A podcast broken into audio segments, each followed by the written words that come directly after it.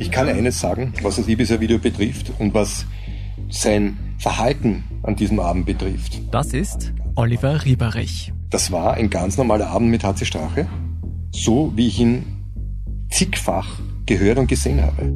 13 Jahre lang steht Rieberich an der Seite des ehemaligen Chefs der Rechtspopulisten, Heinz Christian Strache. Als Leibwächter, Chauffeur und enger Vertrauter bis zu dem Zeitpunkt, an dem etwas passiert. Exklusive Recherchen des Spiegel und der Süddeutschen Zeitung deuten darauf hin, dass der Vizekanzler eines EU-Staates bereit wäre, den Rechtsstaat zu opfern für die Macht, gerne auch mit Hilfe aus Russland. Dieses heimlich aufgenommene Video entlarvt unter anderem, wie Strache einer vermeintlichen Investorin Staatsaufträge für Parteispenden in Aussicht stellt. Sechs Stunden sprechen der heutige österreichische Vizekanzler Heinz Christian Strache und sein Parteifreund Johann Gudenus mit einer vermeintlich reichen Russin. For the Austrian Vice Chancellor, the revelations are devastating. Und deshalb habe ich heute um 11 Uhr ein Gespräch auch mit dem Herrn Bundeskanzler Sebastian Kurz gehabt, wo ich meinen Rücktritt von der Funktion des Vizekanzlers der Republik Österreich angeboten habe und er diese Entscheidung annehmen wird. Ich sage Danke und wünsche Ihnen noch einen schönen Tag. Die Ibiza-Affäre erschüttert 2019 Österreich und sprengt die Regierung. Was damals kaum einer weiß? Naja, Oliver Rieberich war ja letztlich der Mann, der diese ganze Affäre erst ins Rollen gebracht hat. Denn Straches Bodyguard dokumentiert über Jahre dubiose Vorgänge im Team seines damaligen Chefs. Also Straches Finanzbedarf scheint sehr groß gewesen zu sein. Es hat sich dann angeblich ein System etabliert, das als Rechnungen umwandeln bezeichnet wurde. Die Wiener FPÖ will vom früheren FPÖ-Chef Heinz-Christian Strache Gelder zurückfordern, sollte dieser Spesen unrechtmäßig abgerechnet haben. Teure Anzüge, Designerhandtaschen für seine Ehefrau Philippa. Der Ex-FPÖ-Chef soll auch die Reparatur des Pools in seinem Garten der Partei verrechnet haben. So wie es sich jetzt herausstellt, ist es hier seit 2006 zu einer Belegwaschmaschine gekommen. Das war der Zugang vom HC zum Geld. Ja ich glaube, der hat sich eigentlich bis zum Schluss als Manager der Partei gesehen und die Partei als Eigentum betrachtet, als sein Eigentum. In dieser Serie von Inside Austria packt der ehemalige Bodyguard des früheren FPÖ-Chefs aus. Er erzählt, was jenen Mann zu Fall brachte, der einst als Star der europäischen Rechten galt. Es ist die Geschichte eines Mitarbeiters, der Strache durch seine Karriere chauffiert und der dem früheren FPÖ-Spitzenmann so nahe kommt wie kaum ein anderer Mensch. Wir sind dann in die Stadt gefahren, waren was essen, sind dann reingeknallt in eine Diskothek. Toll war das, weil da waren Models dort, wo man extra Eintritt zahlen musste. Das haben wir dort reingeknallt, weil man musste unbedingt die Models sehen. Ein Mann, der Straches Höhenflüge und seine Abstürze beobachtet hat. Ich bin Lucia Heisterkamp vom Spiegel. Und ich bin Jolt Wilhelm vom Standard. In der ersten Folge dieser Serie gehen wir zurück zu den Anfängen. Wir erzählen, wer Oliver Ribberich ist und wie er in die Dienste des aufstrebenden Heinz-Christian Straches kommt. Und wir zeigen, wie Rieberich aus nächster Nähe den Aufstieg des FPÖ-Chefs miterlebt.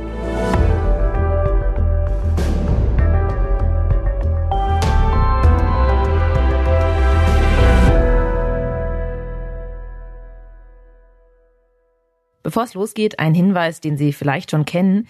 In dieser Serie geht es auch um strafrechtliche Vorwürfe gegen Heinz-Christian Strache, hochrangige FPÖ-Mitglieder und gegen Oliver Reparich. Alle Beschuldigten weisen die Vorwürfe zurück. Es gilt die Unschuldsvermutung. Und jetzt geht's los. Ich war bei den Biristen in der Volksschule, bin aufgewachsen im neunten Bezirk. Meine Mutter war bei der Zeitung, sie hat beim Kurier gearbeitet.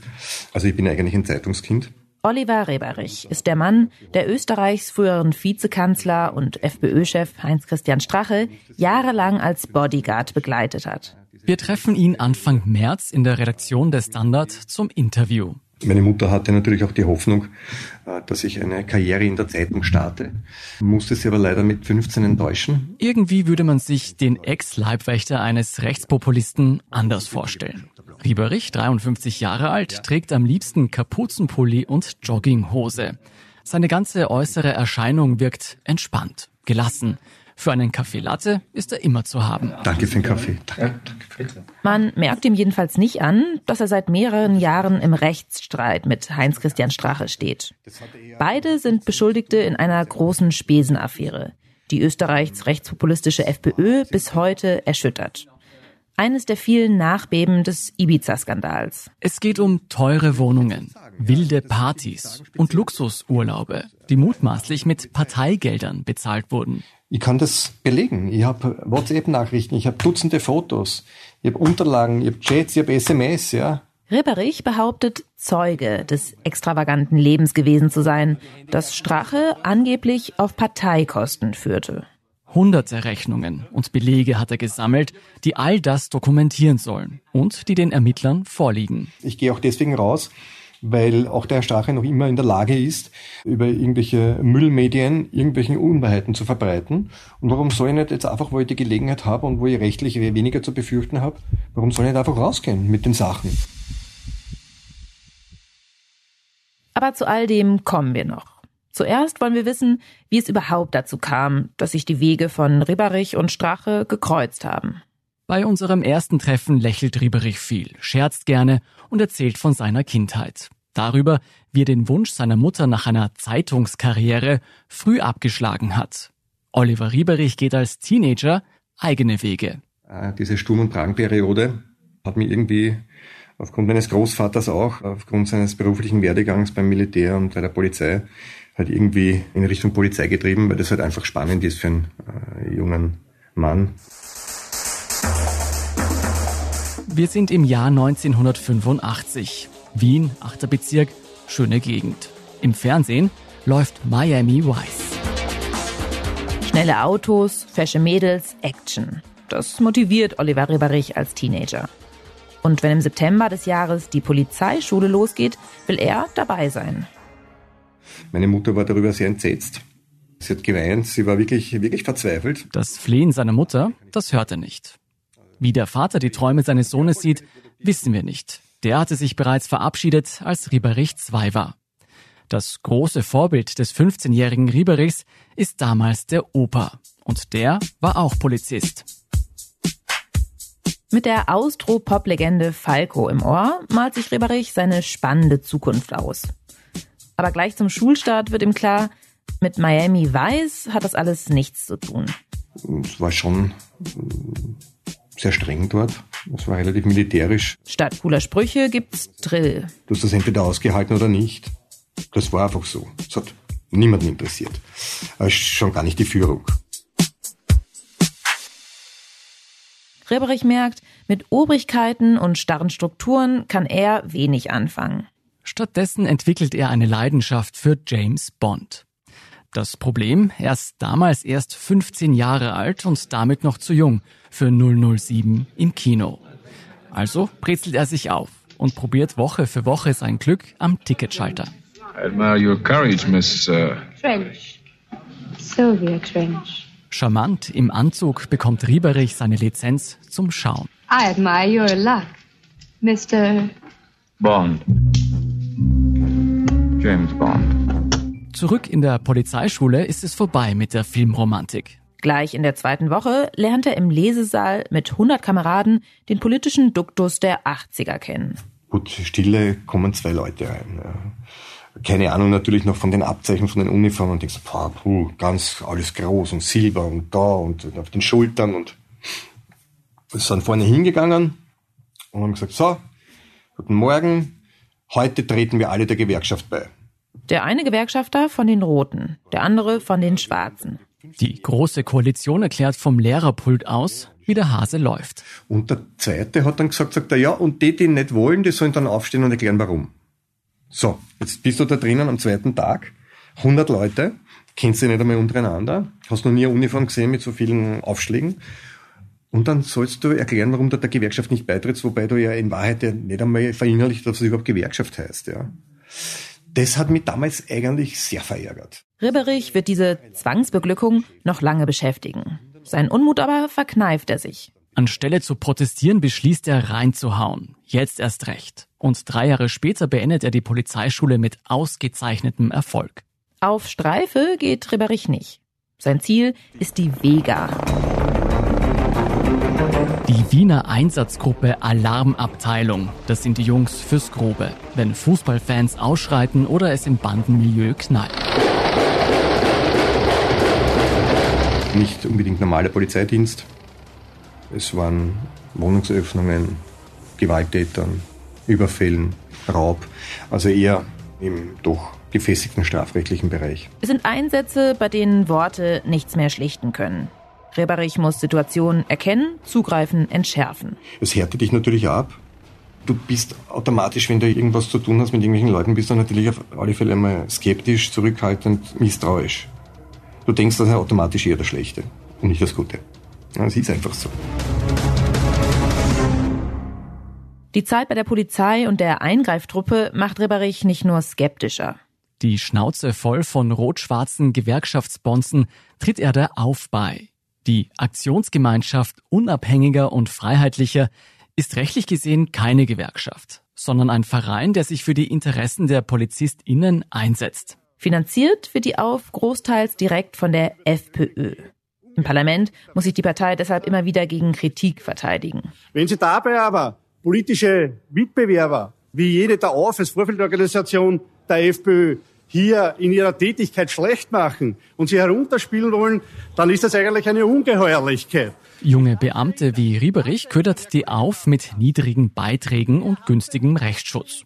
Im Gegenzug erhält die FPÖ viel Einfluss in der Exekutive. Das zeigt sich auch an Rieberichs Geschichte. Etwa zehn Jahre später wird Ribberich nach der Auf auch der FPÖ beitreten. Davor aber fällt er bei seinen Vorgesetzten in Ungnade. Mitte 90 habe ich mich dann halt über einen Polizeioffizier, der eine Sicherheitsfirma gegründet hat, in den privaten Sicherheitsbereich orientiert. Rieberich sieht seine Zukunft nicht in der Polizeikarriere. Das starre Korsett der Exekutive passt dem Bonn-Fan nicht. Und dann hast du keine Freunde mehr bei der Polizei. Das muss einem klar sein. Wenn du versuchst, dich wirtschaftlich vielleicht privat zu orientieren und dergleichen, schlägt das System unbarmherzig zu. Nein, wird nicht genehmigt, nein, geht nicht, darfst du nicht, verboten und so weiter. Am Ende wird seine Nebenbeschäftigung doch genehmigt. Sanktionen gibt es trotzdem. Von der Vega wird er zum Objektschutz kommandiert. Jetzt heißt es nicht mehr Türen eintreten, sondern Präsidentenvilla hüten. Rieberich kommt diese Strafversetzung gelegen, weil er damit Zeit hat, sich auf sein zweites Standbein zu konzentrieren. Und erst Jahre später, um 2000 herum, habe ich eine Frau kennengelernt, mit der ich dann Jahre zusammen war. Und ihr Onkel war bei der FPÖ. Dieser Onkel und damalige Bezirksrat bittet Rieberich, Vorträge bei der FPÖ zu halten über Sicherheit und Polizeiarbeit. Die anwesenden Pensionistinnen beklagen sich über die zunehmende Kriminalität im 15. Bezirk, der als Hotspot junger Migrantinnen gilt. Das war vollkommen unbedarft eigentlich dort, ja. Und über diesen Onkel bin ich dann damals auch, glaube 2004 der Partei beigetreten. Keine leichte Entscheidung, das kann jeder sich vorstellen, aber wir wollen ja in Wirklichkeit eine freiheitliche Idee wiederbeleben und sie mit positiver Gestaltungsarbeit erfüllen. Als Rieberich damals der rechtspopulistischen FPÖ beitritt, sitzt die gerade mit der Volkspartei in der Regierung. Doch innerhalb der Partei herrscht Streit. 2005 verkündet der damalige Parteichef Jörg Haider seine Abspaltung. Er gründet das Bündnis für die Zukunft Österreichs, kurz BZÖ. Sollten Sie spendenwillig sein, dann gebe ich Ihnen einen Erlaubschein. Aber Haider bittet mit seinem neuen BZÖ nicht nur um Spenden. Also es ist ja so, dass Jörg Haider sich damals auch explizit abgespalten hat von der FPÖ, um quasi den rechten Rand aus seinen Augen loszuwerden, wobei er vorher wohlgemerkt überhaupt kein Problem hatte, da sogar bis hin zur NS-Wiederbetätigung zu flirten. Das ist unser Kollege Fabian Schmidt. Er ist leitender Redakteur investigativ beim Standard. Und wie er es beschreibt, hinterlässt Haider bei der FPÖ einen Scherbenhaufen. Was quasi dann übrig bleibt in dieser FPÖ sind Burschenschafter, teils sogar, glaube ich, Altnazis kann man sagen, und eben jüngere Leute, die quasi nachdrängen und da so an der Front die jungen, frischen Politiker sein sollen. An die Spitze dieser kaputten FPÖ drängt ein neues Gesicht. Meine sehr geehrten Damen und Herren, liebe Wienerinnen und Wiener, ich freue mich heute hier am Victor Adlermarkt bei euch sein zu können. Der Mann, den Sie da hören, das ist Heinz Christian Strache. 2005 übernimmt er die FPÖ und macht klar, wofür er und seine Partei steht. Im Arbeiterbezirk Favoriten in Wien wird er von da an Jahr für Jahr in etwa so auf Stimmenfang gehen. Mehr Mut zu unserem Wiener Blut. Zu viel Fremdes tut niemandem gut. Das ist die Wahrheit, die wir ansprechen, für die wir gescholten und auch geschimpft werden von manchen. Strache ist bei der Parteiübernahme 36 Jahre alt. Ein großgewachsener Typ mit strahlend blauen Augen und dunklem Haar, das es sich meist nach hinten gelt. Auf Videos von damals sieht man ihn im Bierzelt Reden schwingen oder abends beim Ausgehen. Strache sucht die Nähe zum Volk, zur Arbeiterschaft. Er bedient Vorurteile gegen Migrantinnen, skandiert rechte Parolen und er tritt dabei aber ganz anders auf als die Vertreter der Großparteien der junge Strache, unter Anführungszeichen, der damals die FPÖ übernimmt, der kommt durchaus gut an, der wirkt da noch sehr energiegeladen und frisch und auch so eine vitale Alternative, die sehr gut angekommen ist. Dieses Image vom dynamischen jungen Politiker pflegt er, tagsüber und auch nachts. Das Online-Medium Voller.t hat vor Jahren einmal so einen Moment eingefangen. Heinz-Christian Strache, Sie werden hier empfangen und gefeiert wie ein Popstar. Es gibt ja ein Clubbing mit Ihnen. Wie, wie kommt es dazu? Naja, also ich habe ja im Unterschied vielleicht zu meinen politischen Mitbewerbern immer gesagt, es ist wichtig, dass man sich nicht hinter dem Schreibtisch versteckt, sondern auf die Menschen zugeht und dorthin geht, wo man die Menschen trifft und vor allen Dingen auch junge Menschen. Das hat auch Strache quasi fortgesetzt von Haider oder sogar noch intensiviert, indem er eben sehr viel unterwegs war am Abend und das als politische Werbung getätigt hat. Das war quasi auch ein Dauerwahlkampf für ihn. Also Strache war da auf jeden Fall ein Lebemann. Das stand außer Frage. Strache, der Lebemann. Merken wir uns das. Denn so lernt 2005 auch Oliver Rieberich zum ersten Mal den neuen FPÖ-Chef kennen. Ich muss dazu sagen, ich habe ihn überhaupt nicht gekannt vorher. Ich habe ihn ein einziges Mal gesehen, da wurde er mir vorgestellt bei der Babenberger Passage. Von dieser Babenberger Passage werden wir hier noch öfter hören. Das ist ein Club an der Wiener Ringstraße in der Innenstadt. Der Eingang ist ein ehemaliger U-Bahn-Abgang. Vorbei an strengen Türstehern geht es erst einmal viele Stufen hinunter. Immer dem Beat nach. Mitte der 2000er gibt es wenig angesagtere Locations für Clubbings in Wien. Weiße Ledergarnituren umkreisen einen riesigen Raum. Teure Longdrinks warten an der Bar, Neonlicht in allen Farben und ein DJ heizt der Menge ein. An den Tischen des VIP-Bereichs steht teurer Wodka in Eiskübeln. Wenn gegen zwei oder drei Uhr nachts die Stimmung am Höhepunkt ist, wird der gesamte Club zur Tanzfläche. Junge Leute, meist wenig, aber teuer bekleidet, springen zu Bässen in die Luft. Das ist so die Kulisse, in der der junge Strache dem jungen Rieberich vorgestellt wird. Von dem damaligen Sicherheitsmann, den ich noch kannte von meinen Wegerzeiten, der hat mir gesagt, okay, Strache, Rieberich, Rieberich, Strache, okay, hallo. Das war genau beim Gehen. Das waren zehn Sekunden. Diese zehn Sekunden, dieses kurze Hallo in der Wiener Disco Babenberger Passage, werden Ribberichs und Straches Laufbahn für immer verändern. Denn ein paar Monate nach diesem Treffen erhält Rieberich einen Anruf von Straches Assistentin. Straches Sicherheitsleute sind ausgefallen. Einer war auf Urlaub, damals auf einem Tauchurlaub, der andere war, glaube ich, krank. Und es gab an diesem Wochenende, in dieser Woche, angeblich Drohungen gegen ihn. Worauf mir die Sekretärin damals angerufen, weil sie gewusst hat, dass ich bei einer privaten Sicherheitsfirma auch arbeite und Polizist bin, ob ich das machen würde. Habe ich gesagt, ja, warum nicht?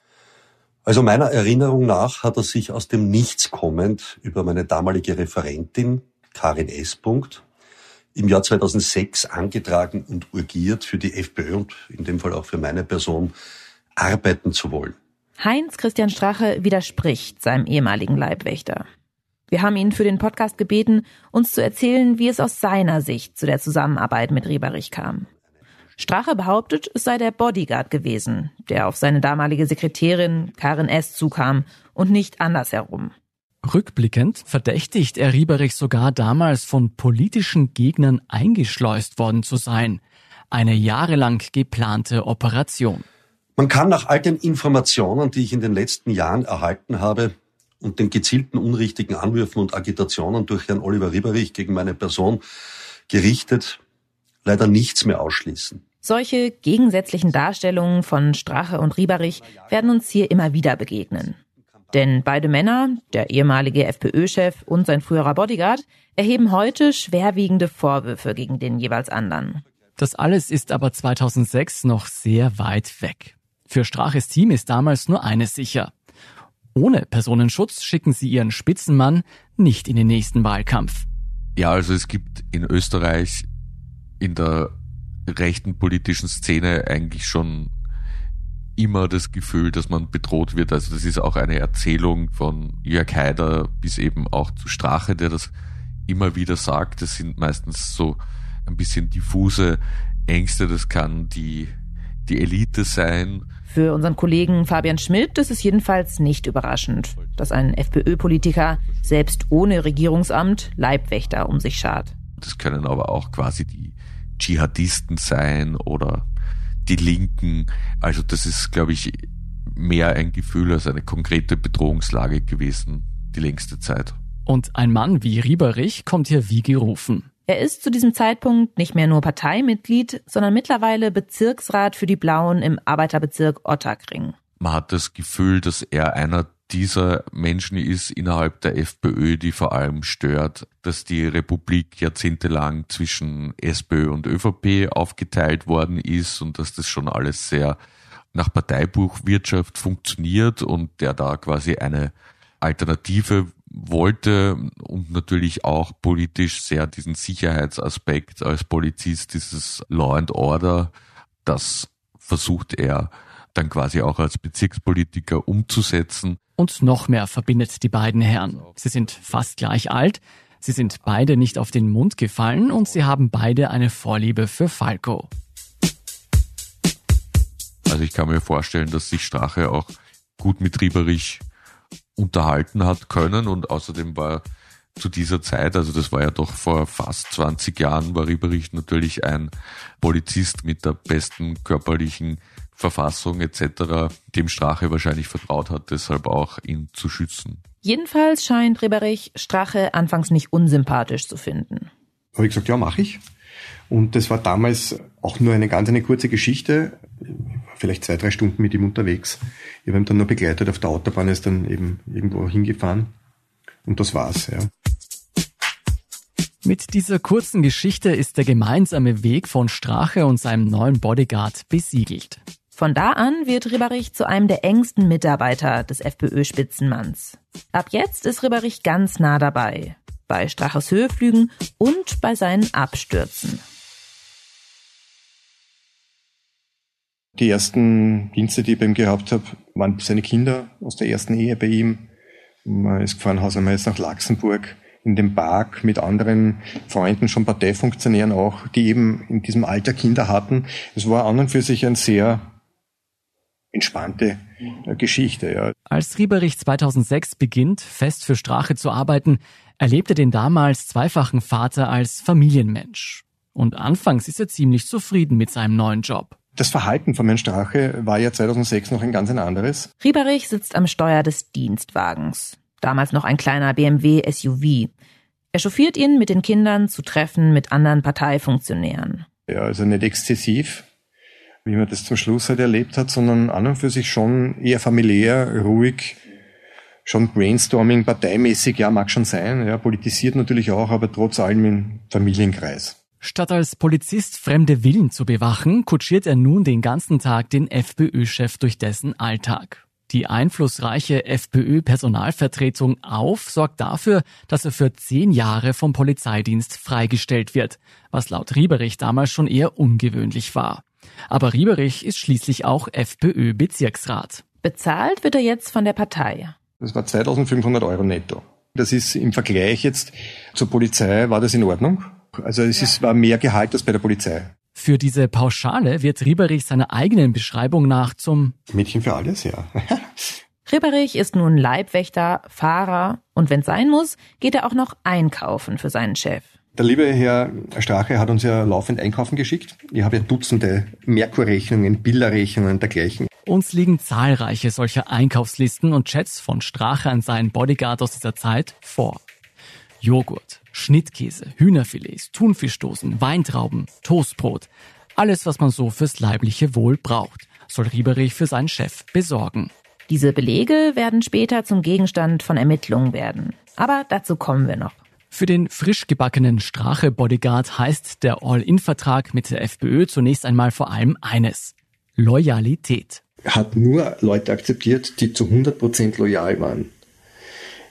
Er wollte die Macht zementieren über die Jahre. So weit ist er schon Stratege. Und Reberich rutscht innerhalb kürzester Zeit in den innersten Zirkel von Straches maßgeschneiderter freiheitlicher Partei. Das ist neben Strache vor allem Johann Gudenus, mit dem er sehr eng ist, mit dem er bis eben zur Veröffentlichung des Ibiza-Videos sehr eng zusammenarbeiten soll. Und da hat sich dann eben im Laufe der Zeit auch diese sogenannte Ibiza-Runde, die wohlgemerkt vor dem Video schon so hieß, herausgebildet, beziehungsweise die Döblinger Partie, hat man in Wien gesagt. Döbling, von dem unser Kollege Fabian Schmidt hier spricht, das ist ein vornehmer Randbezirk in Wien. Nicht gerade das Arbeitermilieu, das die FPÖ ansprechen will. Also das waren so Personen, die eben in Wien aus Döbling kamen, die gemeinsam auf Ibiza geurlaubt haben. Da gehört zum Beispiel der jetzige Wiener FPÖ-Chef Dominik Nepp dazu. Also das war so das Personal, mit dem Strache versucht hat, Erfolg zu haben und auch viel Erfolg gehabt hat. Johann Gudenus, Dominik Nepp, die Namen werden später nochmal auftauchen. Diese Döblinger FPÖ-Männer haben eine sehr ähnliche Einstellung zur Politik wie Strache. Das sind Personen, die recht charismatisch sind, die ideologisch vielleicht nicht so gefestigt sind, also nicht so wie die Burschenschafter oder die, die tatsächlich dann Anwälte sind und wirklich einen harten ideologischen rechten bis rechtsextremen Kern haben, sondern einfach Personen, die politisch aufsteigen wollen, die dabei vielleicht auch noch Geld verdienen wollen und die einfach rechte bis rechtsextreme Dinge sagen und eine solche Politik betreiben, um auf Stimmempfang zu gehen. Gewinner geben, nämlich Österreich zuerst mit der FPÖ. Österreich! Österreich! Hier hört man Strache in einem späteren Wahlkampf 2013. Bockt mir's an, ich bin stolz auf euch! Es lebe unsere Heimat! Glück auf! Rieberich behauptet, er selbst habe die nationalistische Ideologie, mit der sein Chef da auf Stimmenfang ging, nicht für voll genommen. Also ich war jetzt nicht indoktriniert oder sonst irgendwas, ja. Und man muss eines sagen, innerhalb der Partei, sage ich jetzt einmal, ja, innerhalb dieser Führungsebene, diese Slogans, die außen äh, natürlich äh, das Wahlvolk ansprechen, die hat es parteiintern überhaupt nicht gegeben. Willst du eine soziale Wohnung haben, musst du nur ein Kopftuch tragen, ne? Sprachgewalt, Ausländerfeindlichkeit, alles nur Strategie? Alles nur Mittel zum Zweck, um politische Karriere zu machen? In den 2000er Jahren fragen die wenigsten in der FPÖ nach Straches tiefergehenden Motiven. Seine Sprüche kommen vor allem bei vielen jungen Männern einfach gut an. Es war eine sehr ergreifende Rede, also wirklich eine super Ansprache vom Herrn Strache. Er hat alles auf den Punkt gebracht, auch der Herr Schnell und der Herr Schöppel, alles auf den Punkt gebracht. Ich sage mal, die vertreten zu 95 Prozent unser aller Meinung. Ist einfach einer, der sagt, was er, was er denkt und so denken wir eigentlich alle. Rieberich sieht aus nächster Nähe, wie Strache in der Wählergunst zulegt. Jung, fesch, super, rhetorisch gut, äh, direkt am Volk, total verwendbar. Sehr schnelle Auffassungsgabe, sehr schnelle Einlernphase, das war die Stärke von Herrn Strache. Und Strache scheint seinem Leibwächter und Fahrer zunehmend zu vertrauen. Wir Sicherheitsleute haben die Kinder abgeholt, gebracht, wie auch immer. Ja. Wir, haben, wir haben den Sohn zum Fußball gebracht, haben ihn von dort abgeholt. Strache vertraut seinem Leibwächter die Kinder an. Rieberich holt sie vom Sport oder von der Schule ab. Und dann äh, sind wir trainieren gefahren, hingefahren, abgeholt, die Kinder sind mit, er ist ausgestiegen im Fitnesscenter, hat noch gesagt, gib den Kindern 100 Euro und bringst du aus und fährst dann zu McDonald's. Und dann bist du von dort weitergefahren nach Brunn, hast, fährst du bei McDonald's vorbeigefahren, hast ihnen einen McDonald's gegeben, hast ihnen vielleicht noch die 50 oder 100 Euro äh, Taschengeld gegeben. Und dann werden die Kinder nach Hause gebracht und Strache vom Fitnesscenter abgeholt. Rieberich ist offensichtlich fest eingebunden in die privaten Abläufe der Familie Strache. Und noch etwas fällt dem Bodyguard Ende der 2000er auf. Immer wieder bittet Strache ihn, Geld auszulegen. Und zwar gar nicht so wenig. Hier 150 Euro für Einkäufe, da was für den McDonalds-Besuch der Kinder. Rieberich soll sich das Geld dann von Straches Sekretärin zurückholen. Woher die das Geld hat, dazu kommen wir noch. Die, diese Geldgeschichte, also dieses, wie soll ich sagen, ja, also dass er mir prinzipiell immer behauptet hat, kein Geld eingesteckt zu haben. Und äh, wenn du Bargeld brauchst, geht zur Sekretärin. Also das äh, war schon, das war schon am Anfang an und für sich so. Und Rieberich ist offenbar nicht der Einzige, der Strache Geld auslegen soll. Auch andere MitarbeiterInnen, sogar Parteikollegen, werden angeblich immer mal wieder gebeten, dem Parteichef dreistellige Summen vorzustrecken. So erzählt es jedenfalls Rieberich. Der wundert sich damals darüber, wie locker sein Chef anscheinend über das Geld von anderen verfügt. Dann aber passiert etwas, das sein Bild von Strache grundlegend verändern wird.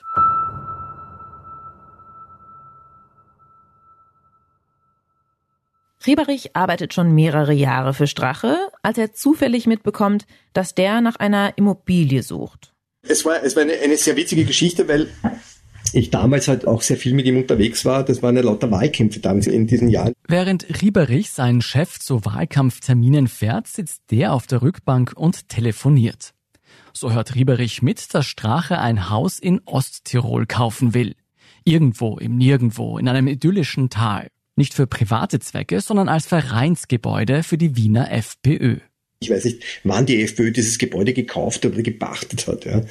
Es war nur so, dass sich manche Landesgruppen dagegen gewehrt haben, dass sie Geld da hineinschießen sollen für den Kauf von diesem Gebäude. Und während Ribberich vorne am Steuer sitzt, erfährt er außerdem, wofür Strache seiner Partei dieses Haus im Nirgendwo offenbar besorgen will. Der hat am Telefon dann immer groß und breit erklärt, wie toll das nicht ist und äh, das ist ein Rückzugsgebiet und wir können dort autark leben. Strache, so erzählt es Rieberich, wird damals von einer diffusen Angst vor einem Tag X verfolgt. Was genau an diesem Tag passieren soll, ist nicht ganz klar. Womöglich ein Krieg oder ein Bürgeraufstand. Jedenfalls behauptet Rieberich, Strache habe für den Ernstfall nach einem Rückzugsort gesucht. Für sich und seine engste Truppe bei der FPÖ. Ja, wenn alles zusammenbricht, sind wir dort. Ich hatte damals noch äh, einen sehr guten Draht zu ihm. Ich durfte damals äh, also hoffen, dass ich da dabei war, ja, in dieser letzten Truppe, in der letzten Aufrichtung, also in der Alpenfestung für Arme. Eine Mini-Alpenfestung, falls die Welt untergeht. Mit dabei Oliver Rieberich und die FPÖ-Spitze. Genau die Leute, mit denen du wirklich deine letzten Tage verbringen wirst, ja. Ganz ehrlich. Tag X, Rückzugsort, das klingt schon ziemlich irre. Und wir müssen dazu sagen, Strache bestreitet diese Version der Geschichte. Solche Unsinnigkeiten und Gerüchte kommentiere ich nicht. Ich bin äh, aber auch ehrlich gesagt fassungslos, dass solche Unsinnigkeiten und Schwachsinnigkeiten überhaupt irgendwo Gehör finden. Aber egal für welchen Zweck, die Wiener FPÖ erwirbt damals tatsächlich dieses Bauernhaus in Osttirol. Als Ort für Teambuilding und Seminare. So lautet die offizielle Erklärung der Partei. Viele Jahre später, im November 2019, wird dieses Haus von der Wirtschafts- und Korruptionsstaatsanwaltschaft durchsucht. Und die macht dort einen erstaunlichen Fund. Die aufgefundenen Goldbahnen im Freiheitlichen Bildungswerk in St. Jakob in Osttirol, die werfen viele Fragen auf. Über Anzahl und Wert der Goldbarren gab es keine Auskunft, da es sich um Vermögenswerte der Partei handle. Die FPÖ Wien soll Goldbahn in einem Osttiroler Bauernhaus aufbewahrt haben. Die Partei selbst bestätigt das auch. Dass das als Golddepot genutzt wurde, wusste ich ja wirklich auch nur dann aus den Medien. Ja. Dass das so aufgezogen wurde von der Partei oder von ihm respektive oder von seiner kleinen Truppe ist ja wirklich bemerkenswert. Was Rieberich Ende der 2000er allerdings schon weiß, Strache hat Gold gekauft. Viel Gold. Denn Rieberich ist einer derjenigen, der gebeten wird, das Edelmetall zu besorgen. Darum bittet ihn sein Chef damals per WhatsApp. Oliver, wir müssen Gold kaufen. Klar, ja. Hol das Geld, wir brauchen Gold. Ja, ähm, und somit bin ich dann Gold kaufen gegangen. Die Nachricht von damals liegt uns vor. Das Gold für Strache soll Rieberich mit Bargeld kaufen. Also ich, ich habe mich teilweise so geniert, dass ich teilweise so kleinen 50er Paketen auf eine Bank gegangen bin und die auf 100er gewechselt habe wenigstens, ja, damit es nicht so arsch ausschaut. Entschuldigung, jetzt den Ausdruck, ja. Aber damit du nicht ausschaust, als hättest du jetzt gerade, weiß ich nicht, eine Bank gemacht. Eine Bank gemacht. Also eine Bank überfallen. Fotos, die Reberich gemacht hat, zeigen zentimeterdicke Bündel von 50er-Euro-Scheinen. Also bin ich halt zu diversen Münzhändlern oder auch direkt auf der Bank äh, habe ich dann äh, Golddukaten, also die, die Philharmoniker geordert in diesen Plastikboxen. Und dann bin ich halt einkaufen gegangen für ihn, ja, und die habe ich dann halt besorgt. Die wurden dann offenbar irgendwo nach Tirol geschafft, ja. Das muss man sich mal vorstellen. Strache schickt seinen Leibwächter mit Bündeln von 50-Euro-Scheinen los, um Goldbarren zu besorgen. Diese Goldbarren werden dann in einem Landhaus in Tirol gebunkert, um für den Fall der Fälle gerüstet zu sein. Wobei wir bei solchen Geschichten natürlich vorsichtig sein müssen. Wir selbst waren ja nicht dabei und Rieberich ist heute mit Strache in einen Rechtsstreit verwickelt. Aber für vieles, das er erzählt, gibt es Belege, Fotos und Nachrichten. Und vieles deckt sich auch mit dem, was andere Weggefährten über Strache erzählen.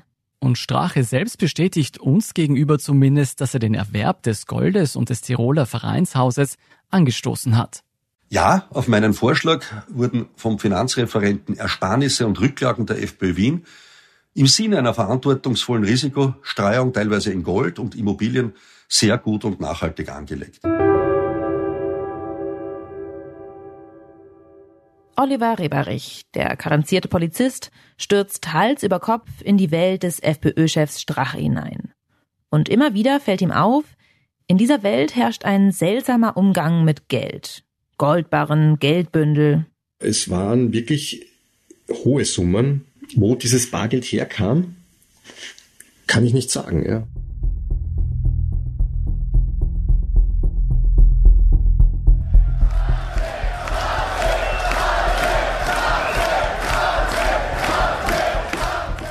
Das Leben, durch das Rieberich den FPÖ-Chef steuert, wird schon bald immer teurer, immer lauter, immer wilder. Und Alkohol. Also diese Unmengen an Alkohol. Und während sich Rieberich langsam fragt, wo er da eigentlich gelandet ist, fährt Strache auf der Überholspur. Heute nur fünf Jahre später haben wir das historisch beste Ergebnis der Geschichte. Bravo!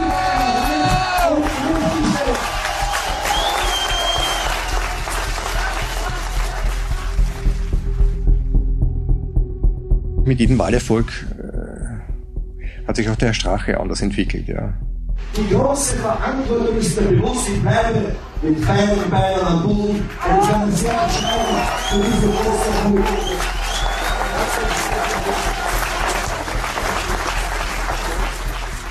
Früher hat es vielleicht noch geheißen, ja, die Partei und ich oder wir, wir haben.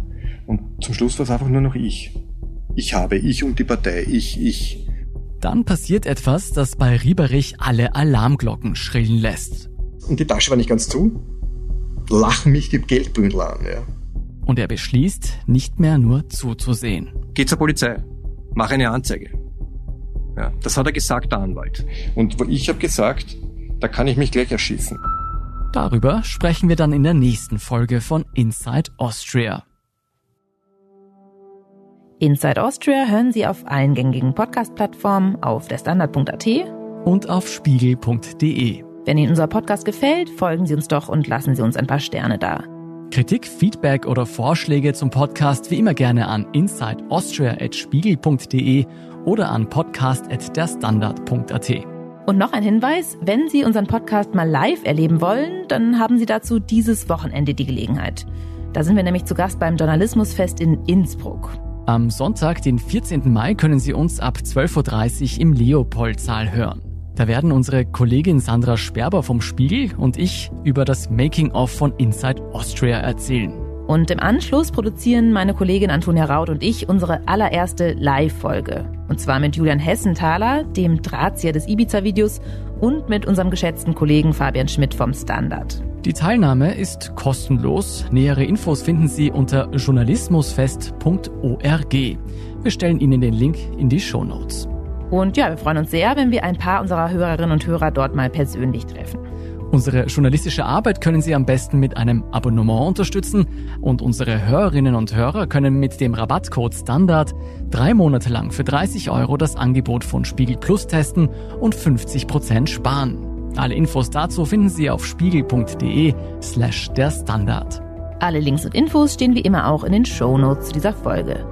Danke fürs Zuhören und allen, die auch hinter den Kulissen an diesem Podcast mitwirken. Das waren diesmal vor allem Antonia Raut, Ole Reismann und Christoph Grubitz. Ich bin Lucia Heisterkamp. Ich bin Scholt Wilhelm. Wir sagen Tschüss und Baba.